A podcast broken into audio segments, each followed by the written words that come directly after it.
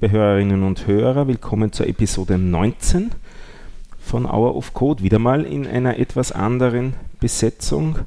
Wir haben es nicht geschafft, zu dritt einen Termin äh, zustande zu kommen, aber hin, immerhin zu zweit. Mit mir sitzt hier die Sonja am Tisch, denn die hat viel zu erzählen. Hallo, hier ist die Sonja. Soll ich gleich anfangen? Ja. Gut, also das letzte Mal äh, haben die Eifrigen, die nach der langen, interessanten 18. Episode noch auf meine 5 Minuten gewartet haben, von meinem Tag 1 bei meinem Entwicklungsprojekt Anna gehört. Und ich wollte dann in kleinen 5-Minuten-Einheiten die weiteren Tage bringen. Nachdem aber jetzt, äh, jetzt uns der dritte ausgefallen ist, wobei eigentlich ist es ja der zweite und ich bin die dritte, äh, haben wir gesagt, machen wir eine etwas längere Episode mit meinen Erlebnissen mit meinem Projekt. Äh, ich fange mal an und du, du grätscht rein, wenn es. Vielleicht noch ein Satz vorher. Yep. Um was ist denn gegangen? Das hast du schon einmal kurz erzählt. Genau. Äh, fang noch mal kurz am Anfang an zusammenzufassen. Bei meinem Entwicklungsprojekt geht es darum, ich möchte äh, einerseits äh, Ruby on Rails programmieren, weiter lernen bzw. üben und andererseits mir in der Arbeit die Arbeit erleichtern das heißt, ich möchte ein Programm machen, in dem ich zu Projekten die Anforderungen sammeln kann und dann daraus automatisch ein Dokument erzeugen, das man dann an Kunden geben kann als Ergebnis einer Anforderungsanalyse. Mhm. Das war die Idee dahinter. Am Tag 1 habe ich äh, aufgesetzt die Entwicklungsumgebung äh, Ruby on Rails auf meinem Windows-Rechner, den ich in der Firma benutze. Ich habe JRuby verwende ich, weil die Entwicklung in meiner Firma arbeitet auf Java, damit ich es dort dann auch verwenden, laufen lassen kann. Auf der Produktivumgebung habe ich mich für JRuby entschieden, eine Implementierung von Ruby auf Java. Gut, und jetzt Tag 2 äh, kann ich endlich mit dem Programmieren beginnen.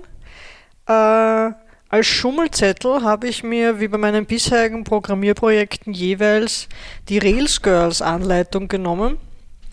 Die hilft einem bei den ersten Schritten und zumindest mir ist es so eine kleine Hilfestellung und dann fällt mir eh wieder ein, was ich tun muss, aber so vorm leeren Pfeil am Editor fällt mir meistens nicht ein, was meine erste Zeile sein soll.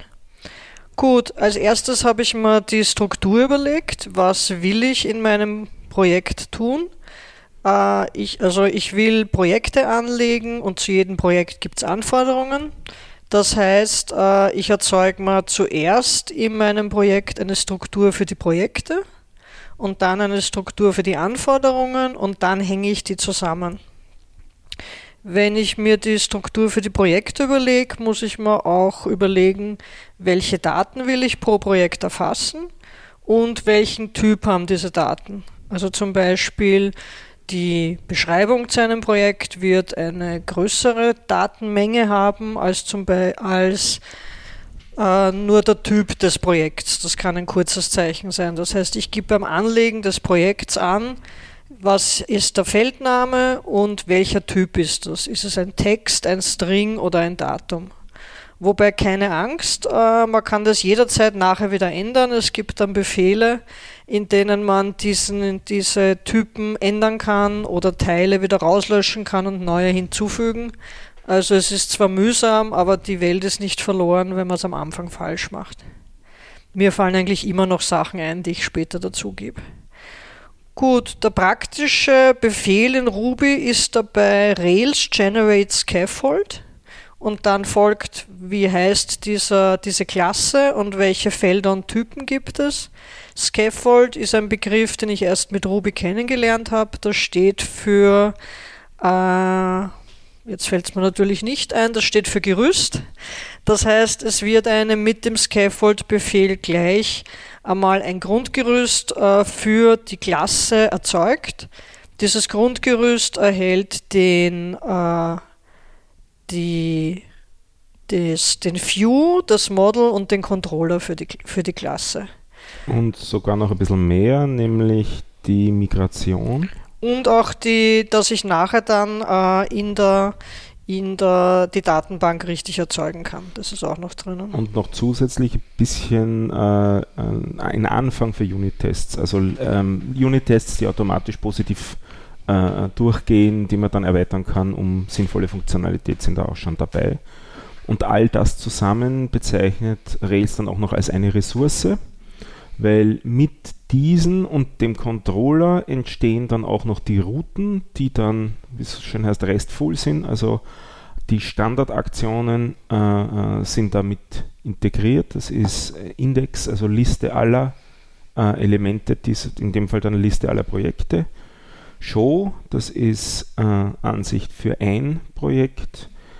Ähm, New und Create, die zwei Schritte, um ein neues Projekt anzulegen. New ist einmal, um ein leeres sozusagen vorzubereiten und das Formular zu erzeugen auf der Webseite.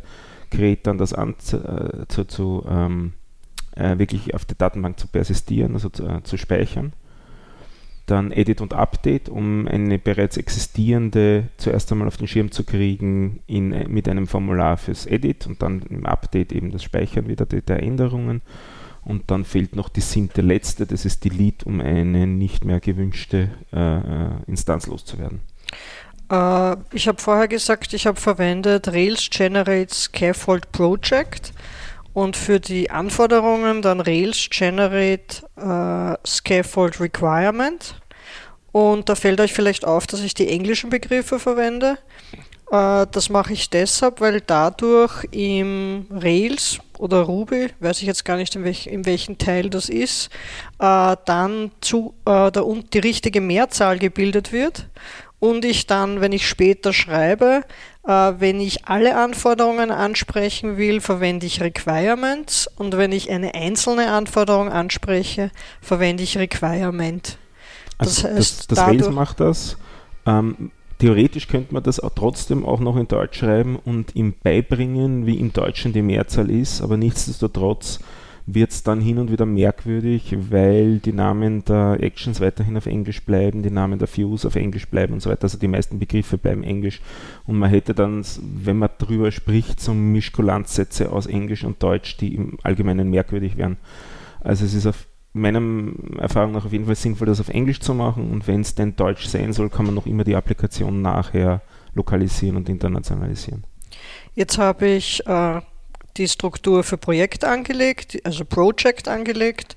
Ich habe Requirement angelegt und äh, die gehören aber jetzt noch miteinander verbunden, weil ich habe ja gesagt, ein Projekt kann mehrere Anforderungen haben und eine Anforderung gehört zu einem Projekt.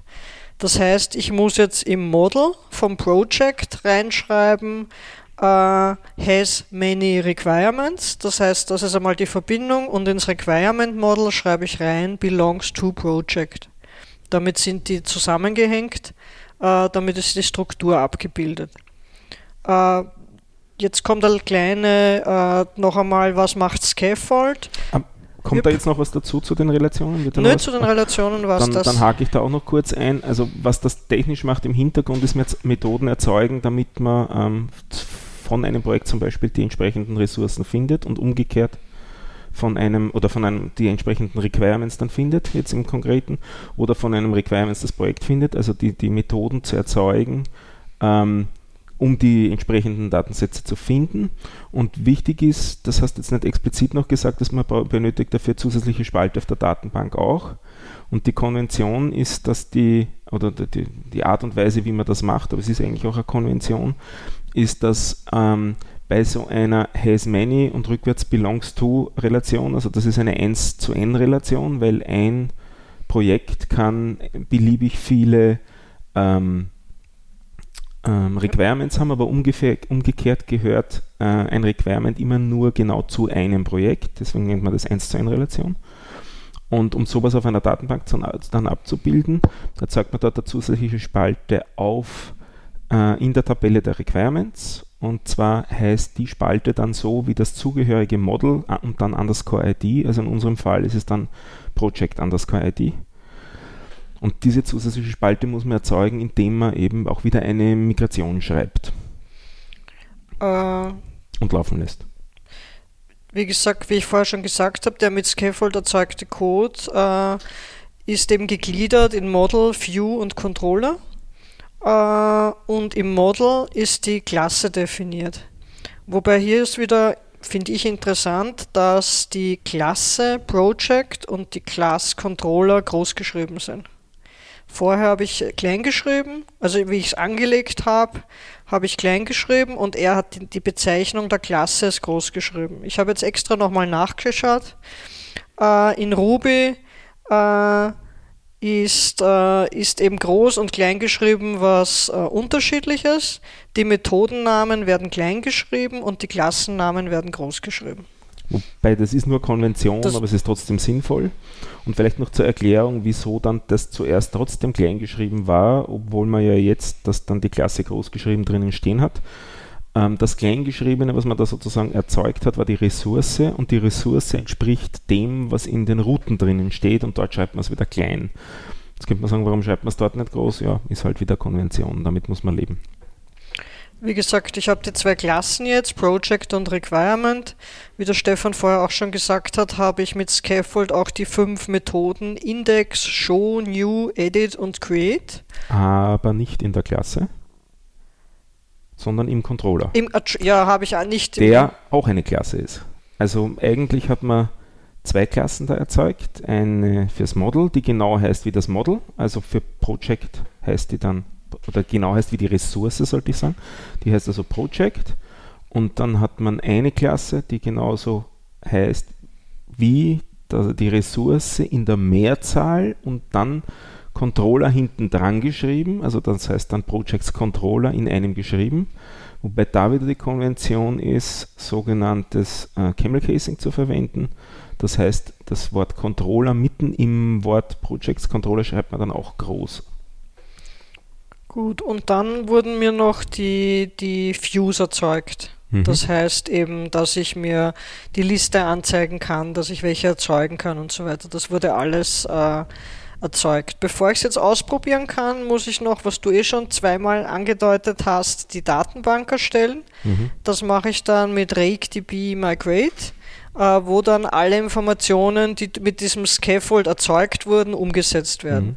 Wobei hier wieder der Punkt ist, wenn ich später noch was dazugeben will, weggeben will, umbenennen will, kann ich das machen und dann muss ich einfach mit RakeDB Migrate wieder die letzten Änderungen in die Datenbank hinzufügen. Mhm.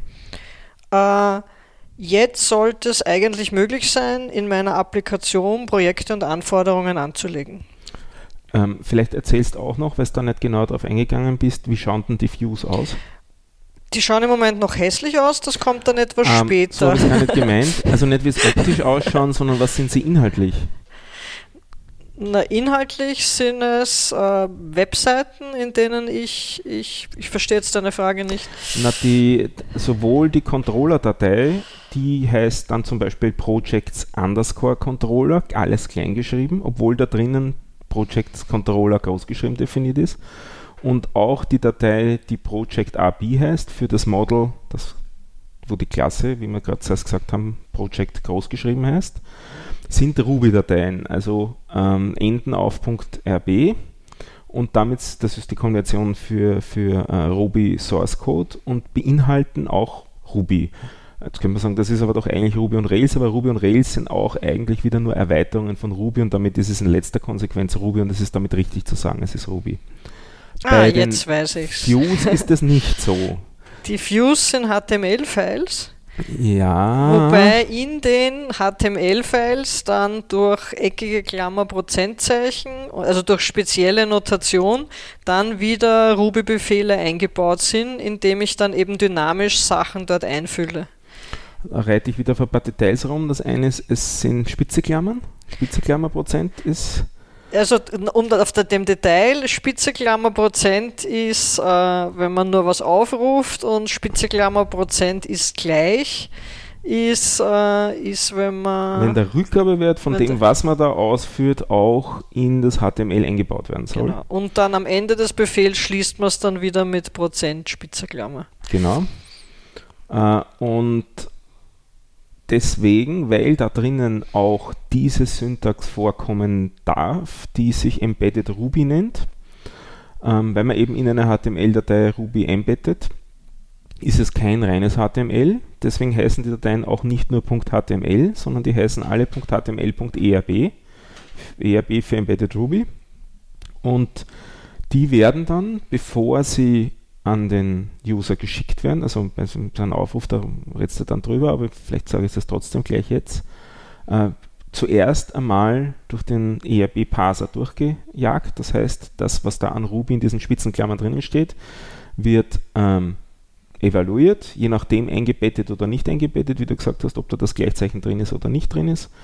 Und daraus dann eine HTML-Datei erzeugt und das Ergebnis dessen wird dann erst geschickt. Also das ist dieses Embedded Ruby. Und eben doch ein ziemlich fundamentaler Unterschied zu Controller und Model, dass das eben nicht nur reines Ruby ist, sondern es ist eigentlich HTML und da ist Ruby äh, eingebettet. Und das ist vielleicht auch ein Unterschied zu einigen anderen MVC-Frameworks, dass der View hier keine Klasse darstellt. Also es gibt keine Klasse Project View, sondern es gibt nur diese ähm, Dateien, die in anderen ähm, Frameworks Templates eigentlich heißen. Und das, was in anderen Frameworks View heißt, das gibt es hier eigentlich gar nicht. Also so View, in, in Ruby zu schreiben, ist eigentlich nicht üblich.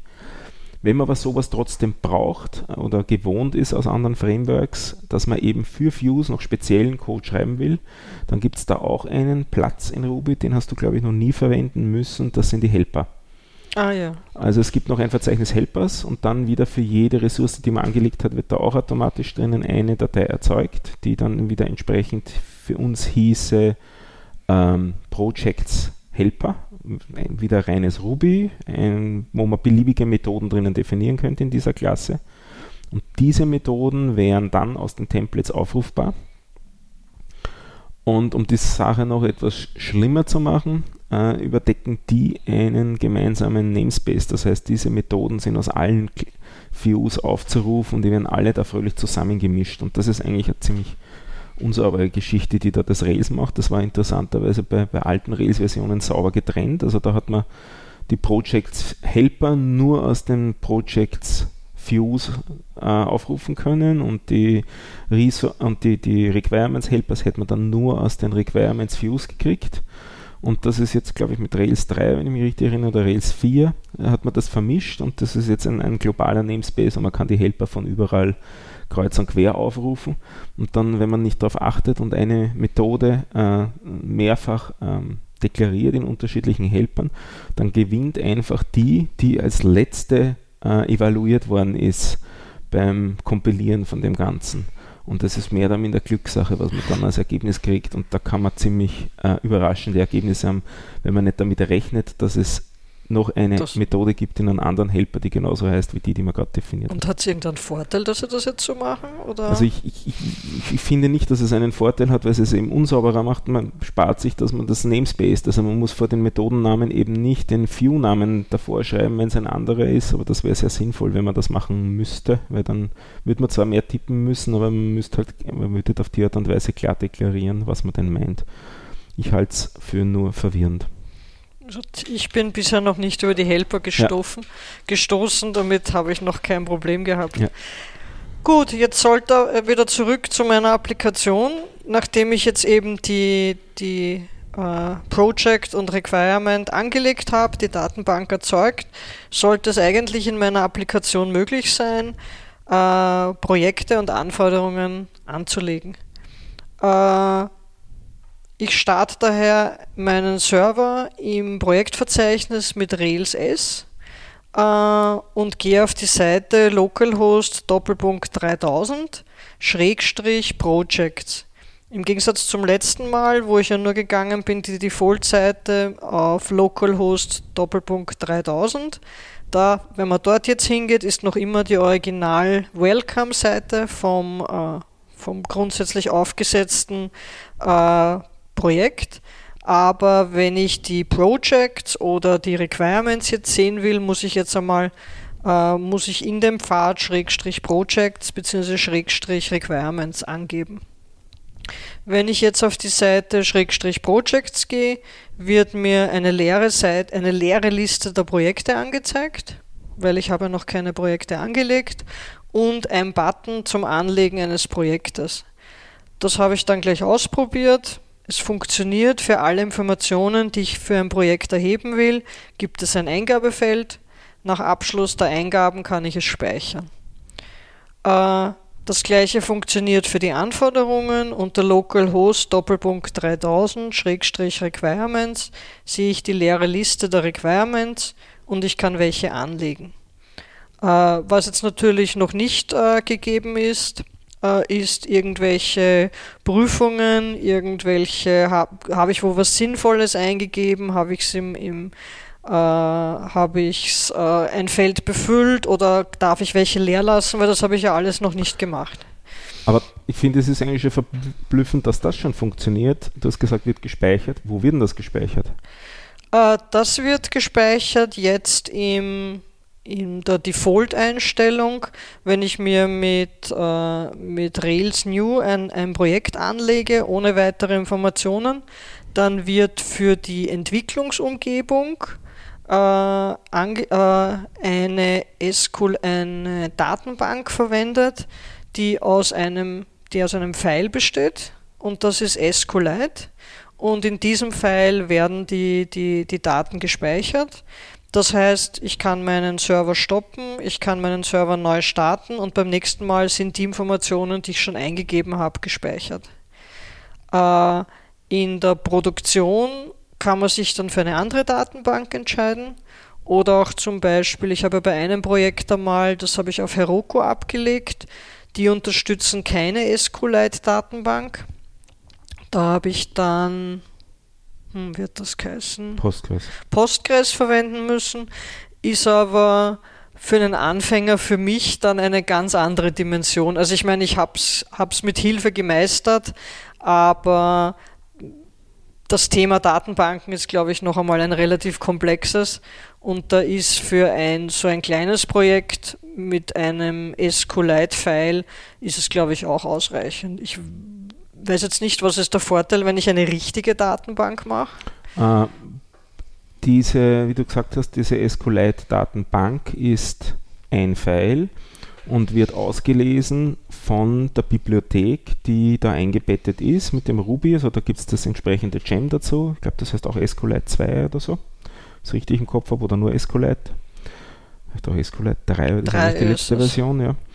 Äh, und also diese Bibliothek greift dann mit der entsprechenden Systembibliothek, die eigentlich in C geschrieben ist, die vom, im Betriebssystem äh, installiert werden muss, auf, diese Daten, auf dieses Datenfile zu und macht die entsprechenden Operationen. Das ist durchaus ähm, seriöses SQL, das da gemacht wird. Es ist nicht ähm, ähm, ja, kann man, kann man ruhig so, so, stehen lassen. Was der äh, fundamentale Unterschied ist ähm, zu einer richtigen Datenbank, also jetzt im Sinne von einem richtigen Datenbankmanagementsystem spricht man da davon oder DBMS, ist, dass hier eben nicht ein Managementsystem die ganze Zeit läuft und auf Requests wartet und die dann queued und ausführt, wie es gerade am besten sich ausgeht äh, und auch optimiert zum Beispiel Abfragen, wie das am MySQL macht oder Postgres macht, sondern dass hier die Datei von der Bibliothek gelockt ist. Das heißt also, nur eine Applikation kann zur gleichen Zeit auf, diese, äh, auf dieses Datenfile schreibend zugreifen. Also du könntest nicht eine zweite Applikation, eine zweite Rails-Applikation schreiben, die die gleiche Datenbank mitverwendet und diese äh, parallel laufen lassen, weil das würde technisch nicht funktionieren, weil da eben diese eine äh, Management Engine, diese Datenbank Management Engine dazwischen fehlt, die ähm, die, die Rails-Applikation dazu bringen würde, zu warten oder die Requests queuen würde und dann der Reihe nach äh, abarbeiten würde oder wie es sich halt gerade zeitlich ausgeht, abarbeiten würde. Das äh, geht da in dem Fall eben nicht, sondern man hat eben wirklich nur genau diese eine Datei. Tendenziell ist diese ganze Sache auch ein bisschen ineffizienter, aber es ist nicht so schlecht. Also diese äh, SQLite-Datenbank ist weltweit die am häufigsten installierte Datenbank überhaupt. Was daran liegt, dass das auch, das haben wir ja in einer anderen Episode mal erzählt, dass das die Standarddatenbank für Android-Telefone ist. Das heißt, auf jedem Android-Telefon ist eine SQLite-Datenbank, wo die ähm, ganzen Einstellungen vom, vom System abgespeichert werden und auch Applikationen Daten ablegen können. Also darauf kann man sich als Android-Entwickler verlassen, dass es eine SQLite-Datenbank im System gibt, wo man neue Tabellen erzeugen kann und wo man Daten ablegen kann. Also das ist eine sehr ausgereifte Datenbank, aber halt schön klein und eben nur ein File und nur eine Bibliothek, die notwendig ist, um diese äh, Datenbank ähm, ähm, zu beschreiben und auch zu lesen. Gut, nachdem ich jetzt diesen Zwischenstand habe, wie ihr euch vielleicht noch erinnert, das letzte Mal habe ich äh, auch gesagt, dass ich mir für das ganze Projekt Git aufgesetzt habe. Das heißt, jetzt habe ich einmal an dem Tag gemeint, jetzt ist es mal gut, setzen wir mal diesen funktionierenden Zwischenstand auf.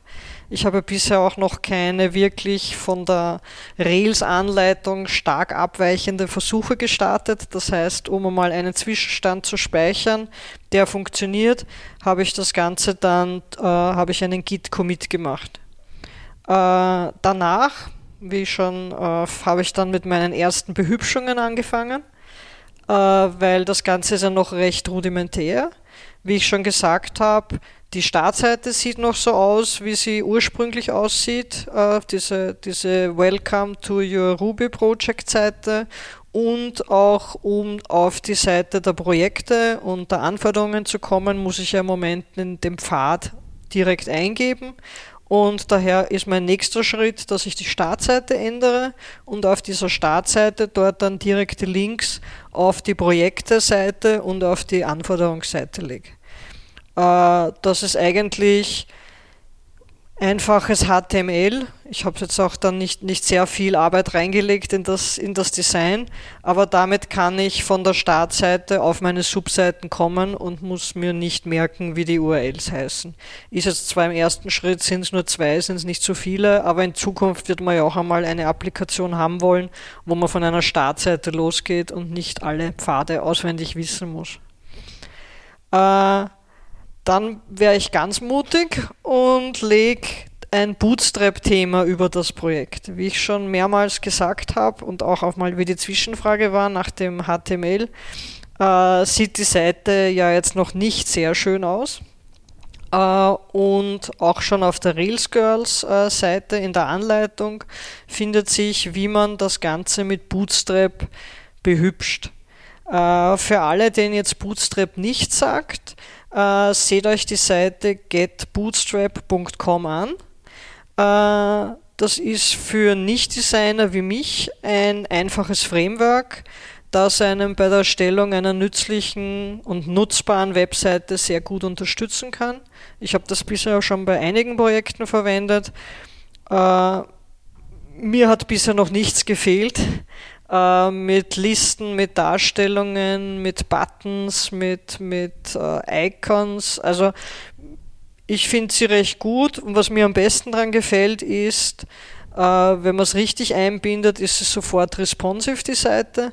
Das heißt, äh, ich kann das, äh, die Seite passt sich an der Größe des Bildschirms. Das heißt, ich kann, wenn ich äh, eine Applikation schreibe, die ich auch am Handy verwenden will, ich kann es auch am Handy verwenden und muss dafür keine eigenen Views machen. Willst du noch irgendwas zu, zu Bootstrap sagen? No, nicht? Habe ich, hab ich sie alles.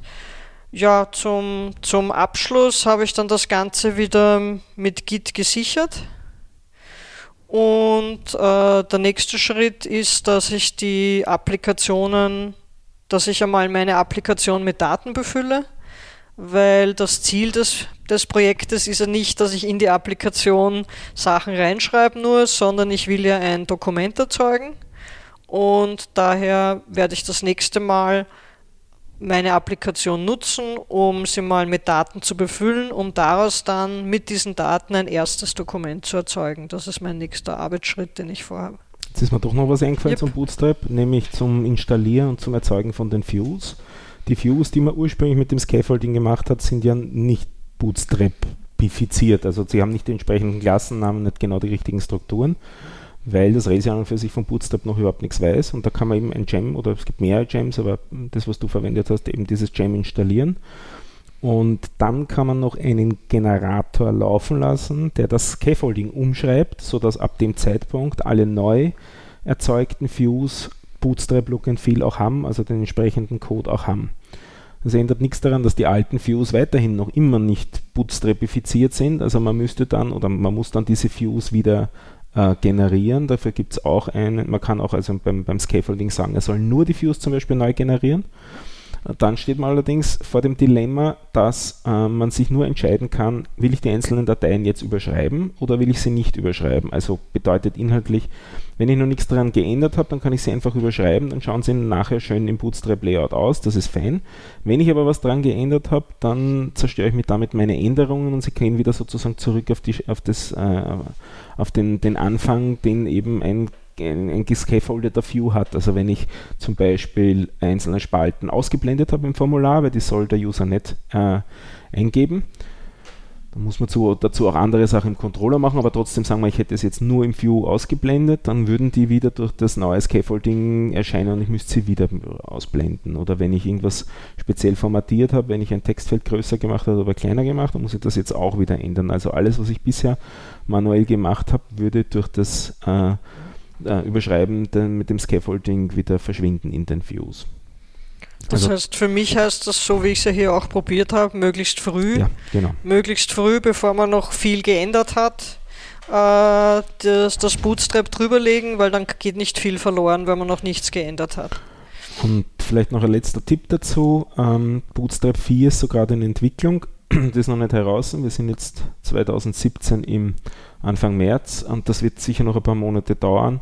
Und selbst wenn das dann jetzt stabil wird, würde ich es am Anfang noch nicht gleich verwenden, weil es gibt zu dem Bootstrap dann auch noch sehr viele Erweiterungen.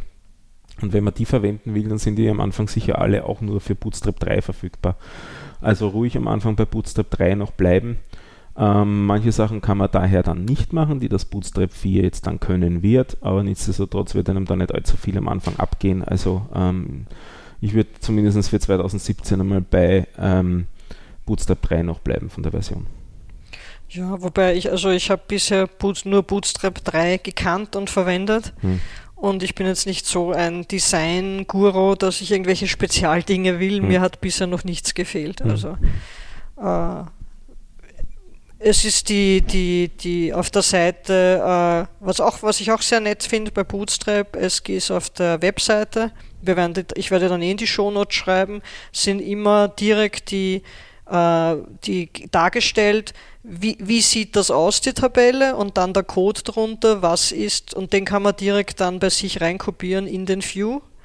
Das heißt, und dann editieren natürlich auf den Inhalt, den man haben will, aber man kann sich relativ schnell sehr schöne Dinge erarbeiten äh, mit dieser Anleitung. Also das ist eine der besten Anleitungen, die ich, die ich bisher gefunden habe mit der, weil ich, also ich kann es nur vergleichen mit Ruby und Rails.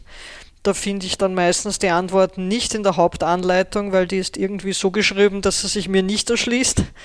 Aber bei, bei Bootstrap äh, verwende ich eigentlich direkt die, die Hauptquelle, die erste Anleitung. Ja, das war's einmal für die, für die. Sollen wir weitermachen mit den, mit den nächsten? Ja. Gut, als nächstes, wie gesagt, habe ich dann angefangen, meine Applikation zu befüllen. Das heißt, ich habe zwei, drei Projekte angelegt, äh, ich habe ein paar Requirements angelegt und ich habe dann natürlich gleich angefangen, äh, wirklich mir, mir zu überlegen und dann zu, mit so Sachen zusätzlich neuen Anforderungen zu kommen, indem ich zum Beispiel Dropdown-Menüs haben wollte bei manchen Eingabefeldern, indem ich, äh, indem Eingabefelder zum Beispiel auch mehrzeilig sein können, weil defaultmäßig in diesen Views sind die Eingabefelder, obwohl man mehr Zeichen reingeben kann, also mehr Zeichen äh, rein reingegeben werden, einge eingegeben werden können, äh, sind sie mal in der Ansicht nur einzeilig. Das heißt, wenn man längeren Text eingibt, sieht man immer nur die letzten Zeichen oder die letzten Wörter. Äh, ich habe dann noch zusätzlich eben äh, die, die Views etwas verändert, indem ich mir eben dann bei manchen Sachen zum Beispiel auf der äh, bei, dem, bei dem Projekt eingegeben habe, äh, wie kann ich dann weiterkommen auf die Requirements vom Projekt, also diese, diese Vernetzungen so richtig eingegeben habe, äh, um das Ganze besser bedienbar zu machen. Äh, wobei ich das eben da an dem Punkt dann hauptsächlich durch jetzt für Programmieranfänger mit Try and Error. Sprich, was habe ich schon in anderen Projekten gemacht, wo kann ich wo was rauskopieren, was meint das Internet dazu und, äh, und hin und wieder auch einfach nur ein Lucky Guess. Äh, wie könnte es denn heißen? Und in 50% der Fälle bin ich schon nah dran. äh, ja, ich habe dann noch äh, als zusätzliche äh, Anforderung für, oder als, als zusätzliches, zusätzliche Klasse Tests eingeführt weil ich beim Befühlen festgestellt habe, wenn ich das in der Jetzt im Moment mache ich ja die gleiche Arbeit in, in Word-Dokumenten, indem ich das einfach reinschreibe, plain Text. Und da habe ich eigentlich zu jeder Anforderung auch Tests definiert. Das heißt Tests, die mit denen ich überprüfe, wo ich sage, wenn diese Tests äh, positiv absolviert werden, dann ist die Anforderung erfüllt. Und daher habe ich jetzt dann noch die Klasse und die Methoden und alles dazu für, von Tests angelegt. Und hier gibt es dann wieder die Relation, ein Requirement kann N-Tests haben. Das heißt, hier habe ich das ganze Spielchen wiederholt von dieser Verbindung vom Project zu Requirement. Das gleiche gibt es jetzt von Requirement zu Test. Das heißt, ich habe jetzt eine dreistufige Hierarchie. Das heißt, ein Projekt kann n Requirements haben und ein Requirement kann dann n Tests haben. Diese Sachen habe ich dann als nächstes. Dann muss ich natürlich äh, die Datenbank, eine Datenbankmigration machen, weil ich ja jetzt zusätzliche Sachen eingeben kann. Äh, und was habe ich dann noch als nächstes gemacht? Ich habe mir dann kurz überlegt, äh, die, die, das Ganze jetzt schon zu internationalisieren, weil wie du am Anfang gesagt hast, äh, man schreibt ja mal alles in Englisch und das, das kann ja mögliche Benutzer abschrecken. Ich habe dann aber beschlossen, das ist äh, beschlossen, das erst in einer späteren Folge des Projektes zu machen. Äh, wobei ich das von einem anderen Projekt äh, kenne, dass das nicht sehr kompliziert ist. Es ist nur, man muss es dann überall dazuschreiben und man muss dann für jede Übersetz, sozusagen für jeden englischen Begriff dann einen deutschen Begriff in der Übersetzung dazugeben. Nachdem aber mein erstes Ziel ist, äh, ein Dokument zu erzeugen, äh, habe ich mir gedacht, ich fange damit an. Und da hat dann die da hat es dann begonnen, dass ich die Frage ist, wie, wie erzeuge ich ein, ein PDF aus Ruby? Da habe ich dann. Äh, ähm, ich möchte da noch ein ja. bisschen einhaken. Mir sind noch zwei, zwei, drei Sachen dazu eingefallen. Das eine war noch am Anfang, du hast gesagt, du hast neue Klasse Tests gemacht. Da habe ich mir gedacht, uh, gefährlich, weil den Begriff Test gibt es ja beim Programmieren auch. Das ist jetzt hier nicht gemeint, also es geht nicht um Unit-Tests, sondern es geht um eine neue Ressource namens Tests. Ähm, generell ist es, äh, beim, wenn man neue Ressource anlegt, sollte man schauen, ob der Name bereits vergeben ist, im Sinne, dass der in Ruby oder in Rails schon eine Bedeutung hat, die dann zu ähm, Irrtümern oder zu, auch zu technischen Problemen führen kann. Ähm, beim äh, die Klasse Test selber ist nicht vorbelegt und daher in dem Sinn nicht kritisch, aber man muss sich halt dessen bewusst sein, was damit exakt gemeint ist. Wenn jetzt dann irgendwo Test auftaucht, ist das nicht ein Unit-Test, sondern ist das eben aus der Ressource Test eine Instanz oder die Klasse und so weiter. Das ist das eine. Und das zweite habe ich jetzt gerade wieder vergessen. Ähm, was hast du jetzt dann als nächstes gesagt gehabt nach Test? Die Internationalisierung. Genau, Internationalisierung. Sollte man vielleicht noch kurz auch sagen, was Internationalisierung ist und was Lokalisierung ist und was der Unterschied ist. Das eine geht relativ einfach, das andere ist etwas schwieriger. Also das mit Internationalisierung geht relativ einfach. Was bedeutet das? dass man das User-Interface mehrsprachig macht. Also dass der User sich äh, entscheiden kann, in welcher Sprache er das User-Interface sehen will. Das bedeutet also nicht, dass man die Daten selber in mehreren Sprachen eingeben kann, sondern nur das, was rund um die Daten herum dargestellt wird, in welcher Sprache das erscheint. Wenn man eine, äh, eine ähm, Applikation so erstellt, dass auch die Daten in mehreren Sprachen vorliegen können, dann spricht man von Lokalisierung. Und die, die entsprechenden Kürzel dazu vom, von der Internationalisierung ist I18N, weil das Wort aus 20 Zeichen besteht, mit einem I anfängt und mit einem N aufhört und 18 Zeichen dazwischen. Und Lokalisierung ist im Englischen Localization ist L10N. Also wenn man die, die, die, so sieht und die entsprechenden Gems dann auch wieder dazu, also beim Rails heißt das eben Rails i18n und so weiter. Es gibt auch entsprechende Gems, die einen dazu kriegen, oder die eine Rails-Applikation dazu kriegen, dass sie lokalisiert werden, aber das ist eine wesentlich komplexere Aufgabe. Weil dann ist auch wieder die Frage, wann sind denn Daten vollständig? Müssen in jeder Sprache Daten eingegeben sein oder nur in einer Sprache? Also das, die Bedeutung, was ist am Mussfeld, wird auf einmal komplexer und da muss man sich über solche Sachen auch Gedanken machen. Es wird dann schwierig. Ähm, sehr schnell kommt es mit Lokalisierung, aber auch eigentlich schon mit Internationalisierung dann zu Währungsthemen äh, oder zu Darstellungsproblemen, was Datumsfelder, Zeitfelder und solche Sachen angeht, weil die hat, hat man dann auch relativ schnell die entsprechenden Anforderungen, dass auch dann die Eingabe äh, landesspezifisch, sprachspezifisch sein soll. Und da kann das dann ziemlich ausarten. Also wenn es geht, am Anfang einsprachig bleiben und vielleicht sogar Englisch bleiben. Das macht die Sache deutlich einfacher, weil halt diese ganzen Frameworks auf Englisch ausgelegt sind. Und erst sich dann zu überlegen, äh, wo müssen dann unbedingt mehr Sprachen erscheinen und dann die implementieren. Gut, jetzt wie gesagt äh, ist die Frage, wie erzeuge ich meine PDF? Äh, in einem anderen Projekt, äh, das ich vorher schon probiert, also laufen gehabt habe, das was ja auch auf Heroku, was ich das letzte Mal auf Heroku verlinkt habe, habe ich die PDFs ganz einfach erzeugt, indem ich äh, einen View erzeugt habe und dieser View äh, konnte, dann, konnte dann einfach als PDF gedruckt werden. Das heißt, ich habe jetzt eigentlich den Umweg über die Ansicht genommen. Das heißt also, der User hat im, im Browser sagen müssen, Datei drucken. Genau, der und User ist auf die Seite gegangen und hat dann dort den Button drucken gehabt und mit drucken ist ein PDF erzeugt worden. Ähm, was nur dann funktioniert, wenn das das Betriebssystem auch kann. Also äh, Linux kann das schon relativ lang, bei Windows ist es noch nicht so ganz so lang. Ich glaube, da hat es mit Windows 10 erst sogar angefangen, bin aber nicht ganz sicher, aber es hat auf jeden Fall Software immer gegeben, die man installieren hat können, virtuelle Druckertreiber, die sozusagen einen Drucker ähm, emuliert haben und äh, statt eines Dokuments, statt eines auf Papier gedruckten Dokuments ist dann eben eine Datei rausgekommen im PDF-Format. Ähm, ja. Äh, wobei das äh, den Nachteil hat, äh, einerseits muss es sozusagen die Seite geben mit allen Informationen, die man drucken will, weil es wird ja die Seite gedruckt im Endeffekt.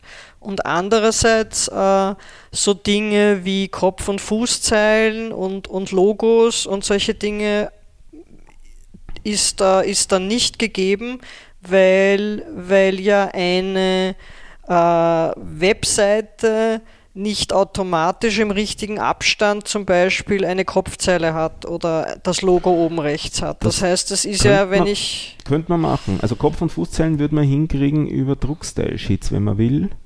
Seitennummern wüsste ich nicht, wie die gehen.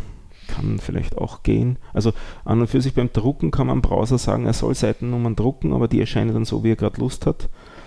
Äh, und überhaupt generell hängt es davon ab, wie eben die Webseite in dem Browser gerade dargestellt wird, was wieder davon hauptsächlich abhängt, wie denn die Schriften behandelt werden. Und das hängt wieder davon ab, ob man die Schriften mit der Webseite äh, verlinkt mitschickt oder ob die Schriften ähm, vom Betriebssystem angefordert werden und wie die dann genau aussehen und wie die auch interpretiert werden. Das ist nicht unbedingt pixel perfect ident dann. Uh, und aus, aus zwei Gründen oder aus zwei der Nachteile, die ich jetzt angeführt habe, habe ich mich dann entschlossen, es nicht über diese Methode zu machen. Der erste Punkt ist, ist äh, ich habe kein im Moment und ich sehe eigentlich auch keinen Grund, äh, in meiner Applikation eine Webseite zu machen, die alle Informationen zu einem Projekt auf einer Seite darstellt das heißt, das wäre ja dann eine, eine Seite, wo steht eben Projekt, wo, wo das Projekt ange, angedruckt wird, alle Requirements und alle Tests zu jedem einzelnen Requirement. Und so eine Seite habe ich jetzt nicht vor, im, im, in der Web-Applikation zu machen. weil sie eigentlich nur unübersichtlich ist. Und außerdem äh, möchte ich gerne eine, eine, eine Druckausgabe, ein PDF erzeugen, das nachvollziehbar aussieht und äh, bei dem ich auch steuern kann, wann ist der Seitenumbruch und eben auch Kopf- und Fußzeilen und Seitennummern. Daher war für mich die Entscheidung, ich möchte direkt ein äh, PDF erzeugen und nicht über den Umweg äh, Web, Webseite gehen. Wobei auch ein Punkt ist, das sehe ich im Geschäftsleben immer, dass, äh, dass gerade so Dinge wie wenn auf einer Seite, die ausgedruckt wird, äh, das Logo nicht immer an der gleichen Stelle ist oder der Seitenumbruch äh, plötzlich ganz anders ist, was die Gefahr wäre, wenn ich es eben über die Webseite direkt mache, äh, dass das die Leute oft mehr stört als der Inhalt eines Dokumentes. Das heißt, ich möchte sozusagen ein schönes Dokument rauskommen lassen, was in der, in der, im Aussehen immer gleich aussieht. Gut, jetzt habe ich daher gegoogelt und Leute gefragt, was ich verwenden könnte. Es gibt verschiedene, verschiedene Wege, das zu tun. Und im Endeffekt habe ich mich dann entschieden, Prawn zu verwenden. Äh, ich werde das dann verlinken. Das ist eine wieder eigene Sprache, die man eigentlich lernen muss für Prawn, äh, in der man dann ein eigenes File hat. Das es, das File wird unter View abgelegt. Äh, es endet dann aber eben nicht auf .erb, sondern auf Pron. Und ich habe dann eine Pron-Seite für, also eine Seite project.pron. Und in dieses äh, schreibe ich rein, äh, was ich im Ausdruck haben will.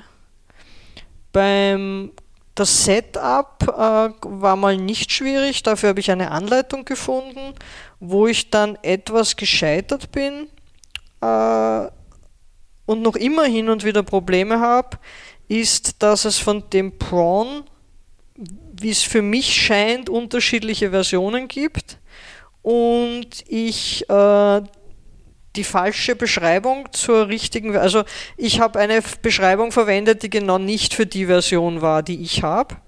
Und äh, du hast mir dann geholfen, auch mit einem. Mit einem. Einmal, ja, ähm, ich probiere ein bisschen zusammenzufädeln. Also das, wie du es verwendest, besteht das eigentlich aus zwei Teilen. Das ist einmal das Braun selber, das ist eine wie du gesagt hast, eigentlich eine eigene Sprache. Äh, man nennt sowas eine domänenspezifische Sprache oder DSL, eben eine Sprache, die geschrieben ist, um solche PDFs zu erzeugen. Das ist wieder schon Ruby, so wie Rails eigentlich auch so eine Art domänenspezifische Sprache. Es ist dieses Braun auch eine. Die ist aber an und für sich gar nicht so gedacht, dass man sie in Rails Views verwendet, sondern dass man sie in Ruby-Applikationen verwendet. Und um das mit Rails Views verbinden zu können, gibt es wieder ein zusätzliches Gem, das heißt, glaube ich, Rails Braun oder Braun Rails. Bin ich ganz sicher, eins von den zwei, das ist so das, die, die übliche äh, Variante, das sind so die üblichen Varianten, das dann ermöglicht, diese Sprache in Rails Views eben auch zu verwenden. Und äh, auf die Art und Weise haben wir sozusagen das Braun mit dem Rails verkoppelt und äh, Braun kann in Rails verwendet werden. Aber wie du gesagt hast, es war das Problem einmal, dass die Dokumentation, glaube ich, von einer anderen Version war als eigentlich das, mhm. was installiert war. Also wir haben dann, glaube ich, eine neue Version auch installiert von Braun, andere Version. Und dann gab es noch ein zusätzliches Problem, was auch recht spannend ist oder spannend war für mich, ähm, ähm, was mich sehr überrascht hat, dass es ähm, das technische Feinheit, aber war an der Stelle echt störend dass die Block-Syntax von Ruby in JRuby anders funktioniert als in MRI. Also MRI ist so die, das Standard-Ruby, Matzes Ruby-Interpreter hat man früher gesagt, jetzt heißt es eigentlich C-Ruby, weil es das in C implementierte Ruby ist.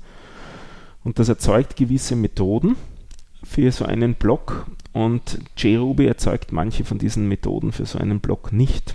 Und das hat dann äh, genau äh, so eine Methode ist aber Braun angewiesen und das hat dann bewirkt, dass die Block-Syntax in äh, JRuby geschrieben, nicht in Braun in dieser DSL funktioniert hat, wirklich so, dass wir da einen, einen Workaround haben finden müssen, dass wir nicht die Block-Syntax verwendet haben, sondern die, mit geschwungenen Klammern, die eigentlich gedacht ist für einzeilige äh, Blöcke nur.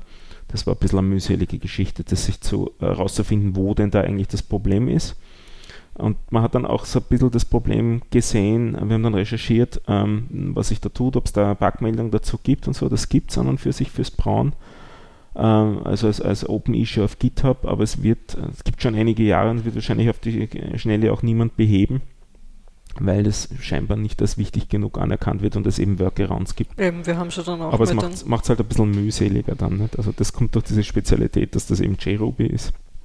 Damit knirscht es mit dem Braunen etwas. Aber an und für sich sonst hat es dann mit dem PDS, mit der PDF-Erzeugung funktioniert. Also ich habe dann mir ein, ein großes äh, Braun manuell runtergeladen und nachdem ich dann sozusagen den den Übersetzungsschritt äh, jetzt im Hirn immer habe zwischen hm. wie muss ich es bei mir unter, unter Rails mit JRuby verwenden mhm. und wie steht der Befehl in dem Manual. Äh, Schaffe ich es jetzt, habe ich jetzt inzwischen schon ein Dokument erzeugt. Ich habe die Seitenzahl, also er zeigt mir an Seite X von Y, das heißt, das zeigt das mal schön in der Fußzeile an, richtig. Ich kann eine Kopfzeile erzeugen, äh, in die ich auch ein Logo eingefügt habe. Ich kann äh, Überschriften, äh, ich kann schon Tabellen. Das war auch etwas ein bisschen ein Kampf, äh, die, die Tabellen zu erzeugen, aber die Sprache, wie du gesagt hast, die domainspezifische Sprache, man muss sich reinarbeiten, aber es ist jetzt nicht nicht unüberwindbar. Also wenn man mal sozusagen seine erste Tabelle hat, seine erste Aufzählung hat, also die, die, diese Textelemente, seine ersten Blöcke hat, äh, ist, geht es dann eigentlich recht, recht fließend. Was ich mich noch nicht äh, beschäftige, ich habe jetzt im Moment äh, fixe Seitenumbrüche. Äh, da muss ich äh, wahrscheinlich in Zukunft, wenn ich dann mehr Text befüllt habe und mehr mehr Inhalte habe, wahrscheinlich äh, mir noch was überlegen, wie man das, ob man das besser machen kann, weil so im Worst Case ja viele Leerzeiten erzeugt werden. Wenn es mhm. gerade passiert, dass noch eine, eine Zeile schon auf der nächsten Seite ist und dann macht man einen hardcoded Zeilenumbruch. Wobei das gibt es im Braun als Feature, also es gibt so einen, so einen Block, ähm, der Seitenumbruch kann, automatischen Seitenumbruch kann sodass nicht ähm, eine Zeile sozusagen mitten durchgeschnitten wird und die obere Hälfte von der Zeile noch auf der alten Seite ist und die untere Hälfte auf der neuen. Also das kann es.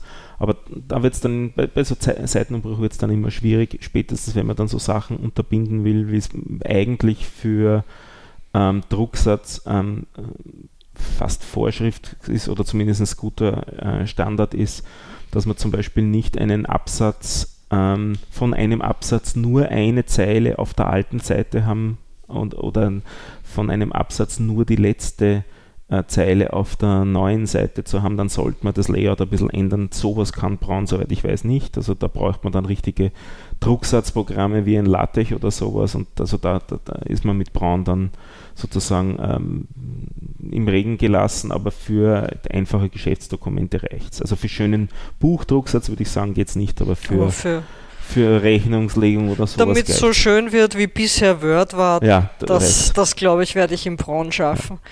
Äh, nachdem ich dann sozusagen mal die ersten, das erste Dokument äh, erzeugt habe, habe ich mich wieder der, der Hauptapplikation, wie ich es jetzt nennen würde, zugewandt und dort dann kleine Verbesserungen durchgeführt, die ich gemerkt habe im, Zug, im Zuge des Nutzens, des Befüllens, äh, was, äh, was äh, verbessert werden könnte.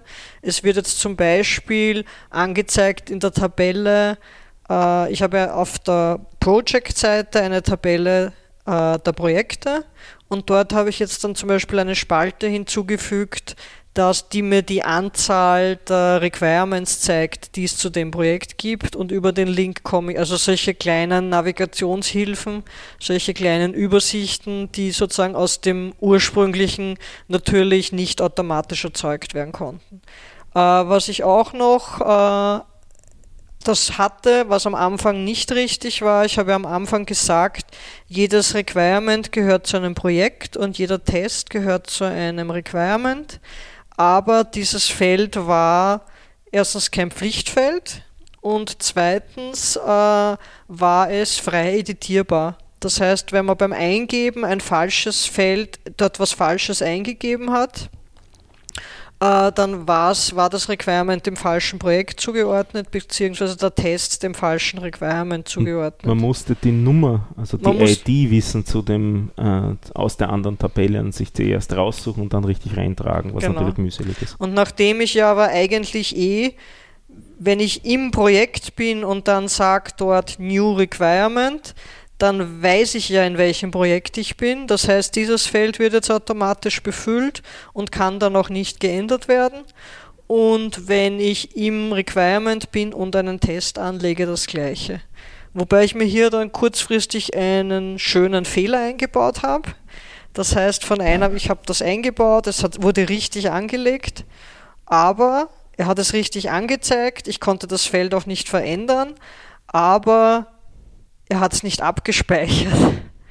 Äh, das war äh, ein, ein kleines Detail dann im Code, wo ich dann doch ein, zwei Stunden gesucht habe. Aber das war dann ein kleines Erfolgserlebnis. Ich bin dann durch, durch Bauchgefühl fast draufgekommen, wie könnte es hier anders heißen an der Stelle, äh, dass, damit es, es richtig umgeändert wird vom Code her dieses, das war, weil wir haben das Feld, das Feld war auf Hidden gesetzt, also es war eben, er, er, er, er zeigt, äh, also es darf nichts eingegeben werden und er zeigt es an, aber er hat es dann eben nicht gespeichert und das war dann durch ein Ändern des, des Befehls, äh, war es dann richtig gesetzt. Also solche, an solchen Details äh, habe ich dann weitergemacht. Im Druckdokument habe ich dann an der Formatierung weiter, weitere Verschönerungen äh, eingeführt und dann war das Projekt so weit, dass ich es das erste Mal in der Firma meinen Kollegen vorgeführt habe. Und das war dann auch eine nette Bestätigung, einmal im ersten Schritt, äh, weil weil, die, weil sie ganz überrascht waren, was sozusagen schon geht und es auch als praktisches äh, Tool äh, es ihnen recht gut gefallen hat und auch, dass ein Dokument herauskommt. Äh, du, fällt dir noch was zu dem Projekt ein? Sonst komme ich dann zum tragischen Ende dieses mhm. Projektes. Also Rails ist halt wirklich gut für Rapid Prototyping. Also dieses, ähm, man entwickelt vor sich hin und es ist immer, eigentlich immer lauffähig, der Code. Mit jedem Einchecken ist der Code noch immer lauffähig und es werden kontinuierlich Verbesserungen gemacht und das wird, ist dann noch wieder lauffähig und es schaut dann wieder ein bisschen anders aus.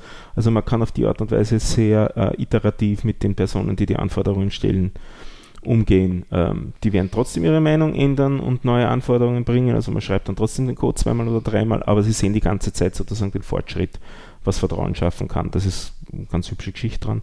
Und da finde ich es halt sehr nett bei dieser Art, der, wie, wie, du das jetzt gemacht hast mit dem Einchecken, dass du auf die Art und Weise sozusagen immer alles auch im Repository hast.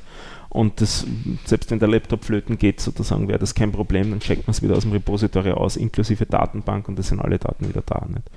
Also das ist für, für so für den Anfang eines Projekts, wo es noch nicht einmal eine, eine, äh, ein Staging-System gibt, wo man das äh, kontinuierlich laufen hat, wo Leute das testen können oder so, ist das finde ich eine sehr, sehr nette Vorgangsweise, das einfach in ein Git-Repo einzuchecken und am Laptop ausgecheckt zu haben und am Laptop zu demonstrieren und mit sich herumzutragen sozusagen. Was mir auch recht gut dran, dran gefällt an dem Ganzen, also ich komme ja aus dem Jahre Schnee äh, der, der Softwareentwicklung in den 90ern äh, und mir gefällt wahnsinnig gut, schon seitdem ich das bei Rails Girls das erste Mal gesehen habe, diese Schnelligkeit, dass ich, wenn ich jetzt nicht ganz grundlegende Dinge ändere, den, den Rails-Server laufen lasse, ich ändere was im Code und sage bei der Seite, die es betrifft, Reload F5 im Browser mhm. und ich sehe sofort, was hat sich geändert oder ich sehe sofort die Fehlermeldung. Wobei mit der Zeit werden die Fehlermeldungen auch sprechend mhm. äh, und man es gibt recht guten Hinweis. Also er sagt einen immer genau die Codezeile, man muss es dann halt mit der Erfahrung auch verstehen, was will einen damit sagen. Aber mir gefällt es wahnsinnig gut, dieses, dass man on the fly Änderungen durchführen kann, es sich ansehen kann, tut es jetzt, tut es jetzt nicht. Das gefällt mir sehr gut an, an, an der ganzen Methode dass man eben nicht einen riesen Kompilierprozess hat und eine Stunde später schauen kann, hm. Äh, ja. Früher, also wie ich, wie ich gearbeitet habe, haben die meisten, also angefangen habe in den, in den 90ern, haben die meisten Programmierer geraucht. weil sie sich immer beim Kompilieren äh, zwischendurch eine Zigarette angezündet haben äh, und 10, 15 Minuten Zeit hatten, bis sie dann sich ihr, das, ihr Ergebnis anschauen konnten. Äh, ich habe ja VHDL programmiert früher.